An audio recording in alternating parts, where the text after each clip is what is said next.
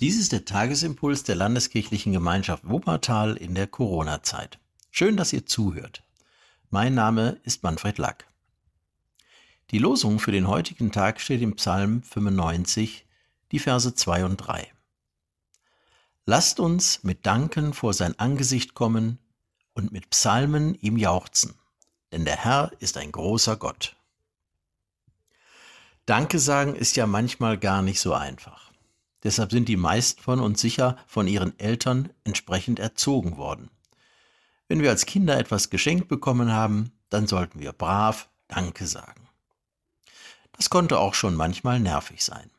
Vor kurzem habe ich von jemandem gehört, der das in seiner Kindheit so belastend fand, dass er seine Kinder nun gar nicht dazu anhält, Danke zu sagen. Nun ja, ich persönlich bin froh, dass ich auf diese Weise gelernt habe, dass ich viele Dinge nicht aufgrund meiner Leistungen bekommen habe, sondern dass vieles geschenkt ist, für das ich nur dankbar sein kann. Große entscheidende Weichenstellungen in meinem Leben habe ich viel weniger beeinflusst, als ich es damals geglaubt habe. Vergiss nicht zu danken dem ewigen Herrn, er hat dir viel Gutes getan. Das war ein Schlager in meiner Jugendbundzeit, und wer mich kennt, weiß, dass das eins meiner Lieblingslieder geworden ist. Bei aller Dankbarkeit muss man aber aufpassen, dass der Dank auch echt ist und nicht geheuchelt wird. Wenn es mir schlecht geht, dann fällt es mir schwer, einfach dafür Danke zu sagen. Und ich denke, in der gegenwärtigen Situation haben wir viele Menschen in Deutschland, denen es gesundheitlich, wirtschaftlich oder beruflich nicht so gut geht. Da fällt ein Danke schon schwerer, und das kann ich gut verstehen. Nein, wenn es mir schlecht geht, dann kann und soll ich das auch sagen. Gerade die Psalmen bieten hier viele Beispiele, wo die Psalmbeter Gott ihre Sorgen entgegenschleudern. Der Psalm 95 ist da etwas anders, weil es auch nicht um den Dank für eine bestimmte Situation oder Gabe geht. Wenn man den Psalm weiterliest, erkennt man, dass der Dichter viel umfassender denkt. Gott wird hier als der Schöpfer gelobt und es wird ihm gedankt für die Berge und das Meer und dass er alles so wunderbar geschaffen hat. Und wenn man sich die Schöpfung anschaut, von den unermesslichen Weiten des Universums bis hin zu den kleinsten Bausteinen in den Atomkernen, da kann man tatsächlich nur staunen und anbeten. Wenn ich in der Natur bin, entdecke ich laufend Dinge, die Gott wunderbar gemacht hat, dass ich ihm nur danken kann. Die Pflanzen- und die Tierwelt ist voller Wunder und lässt einen immer wieder staunen. Letztlich wird ihm in dem Psalm dafür gedankt, dass er auch uns gemacht hat und wie er uns gemacht hat.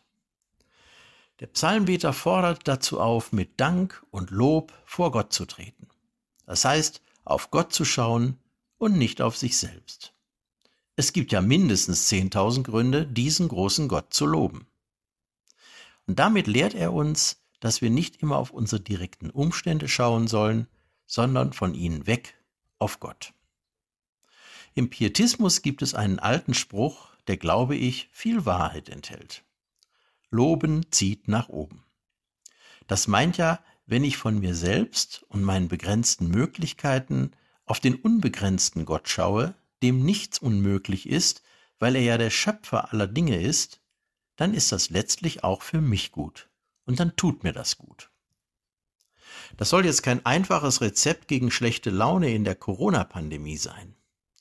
Aber probier es doch mal aus. Ich habe selbst schon solche Erfahrungen machen können. Der neutestamentliche Lehrtext gibt uns dazu nochmal eine Anregung. Dem König aller Könige und Herrn aller Herren, der allein Unsterblichkeit hat, der da wohnt in einem Licht, zu dem niemand kommen kann, den kein Mensch gesehen hat noch sehen kann, dem sei Ehre und ewige Macht. Amen. So steht es im ersten Timotheusbrief, Kapitel 6, die Verse 15 und 16.